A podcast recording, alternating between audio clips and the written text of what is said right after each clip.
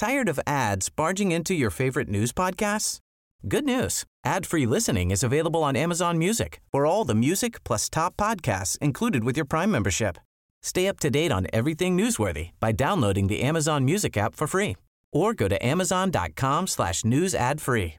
That's amazon.com slash news ad free to catch up on the latest episodes without the ads.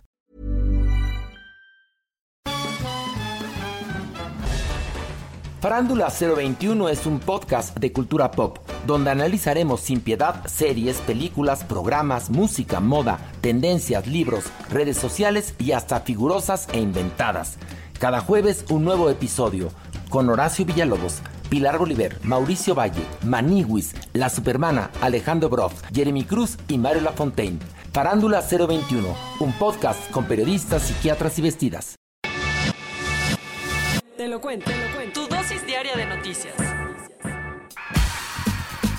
Es martes 10 de septiembre y aquí en Te lo cuento vamos a darte tu dosis diaria de noticias. Como ya sabes, lo hacemos todos los días. Y siguen abrochándose el cinturón. El gobierno de Andrés Manuel López Obrador ya presentó el paquete económico 2020. Lo que tienes que saber es que este domingo nuestro presidente le entregó a la Cámara de Diputados el presupuesto para el próximo año y ayer Arturo Herrera, el secretario de Hacienda, explicó todos los detalles. Si hablamos de números, el paquete dice que el sector público va a tener ingresos totales de 6.096 billones de pesos y calcula que la economía mexicana se va a expandir entre 1.5 y 2.5% en 2020. Los tres grandes. Según la distribución del gobierno, el presupuesto va a darle más fondos a tres temas principales. La salud, el rescate al sector energético y la seguridad. ¿Y por qué estos tres? Las necesidades de los más desfavorecidos, ya que 4 de cada 10 mexicanos viven debajo del umbral de la pobreza, y para tratar de rescatar a Pemex, porque acuérdate que es la petrolera más endeudada del mundo, nada más.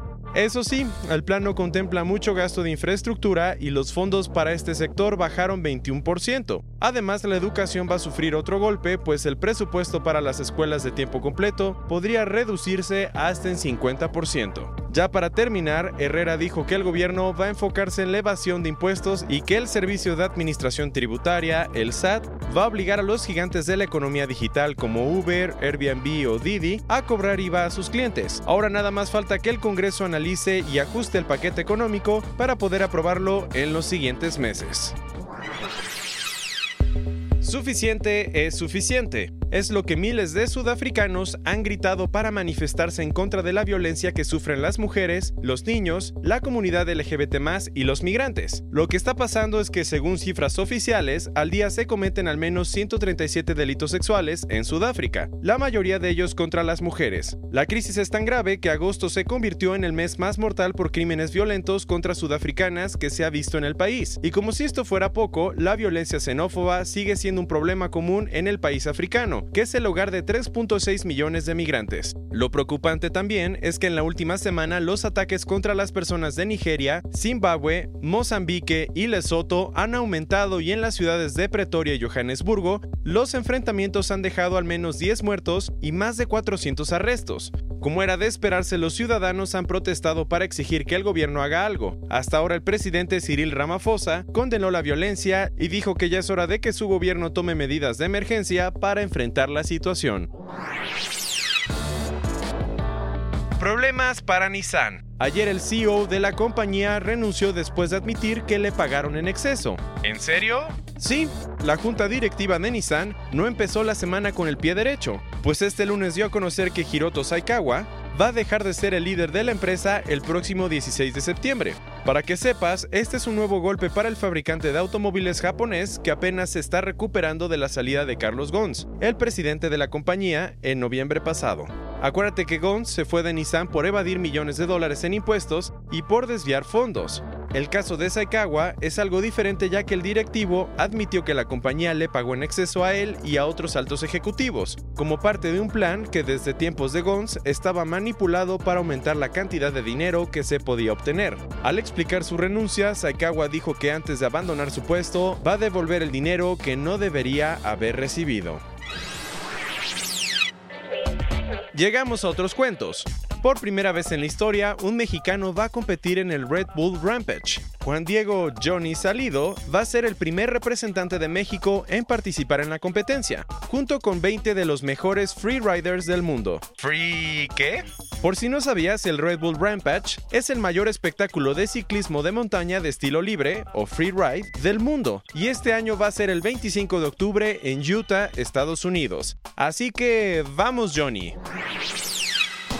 Tenemos buenas noticias. Parece ser que los esfuerzos por salvar a la vaquita marina están funcionando. Ayer el Museo de la Ballena y Ciencias del Mar compartió las imágenes de las primeras seis vaquitas que se avistan este 2019. Los científicos las vieron cerca de San Felipe, en Baja California, entre el 19 de agosto y el 3 de septiembre. ¿Y por qué son difíciles de ver?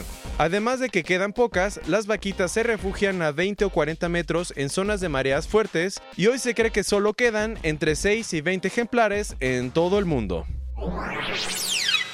Desde ayer los pilotos de British Airways están en huelga. ¿Y por qué?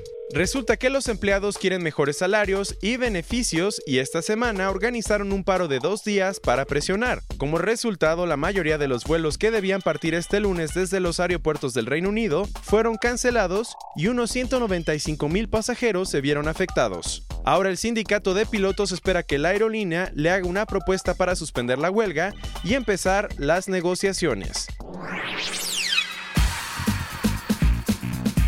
Cerramos las noticias de este martes y una semana después de que el huracán Dorian golpeara las Bahamas, el gobierno está reubicando a 3.500 desplazados, varios de ellos en Nassau, la capital que no tuvo daños, y otros 1.500 en Palm Beach, Florida. Lo preocupante es que sigue habiendo miles de desaparecidos y que ayer las autoridades elevaron a 45 la cifra de muertos. Además, los ciudadanos han criticado la lenta respuesta del gobierno, pues los equipos de rescate extranjeros son los que han ayudado más. Esta fue tu dosis diaria de noticias con Te lo cuento. Yo soy Diego Estebanés. Recuerda que nos puedes escuchar en Spotify, así que dale click y escúchanos de nuevo mañana.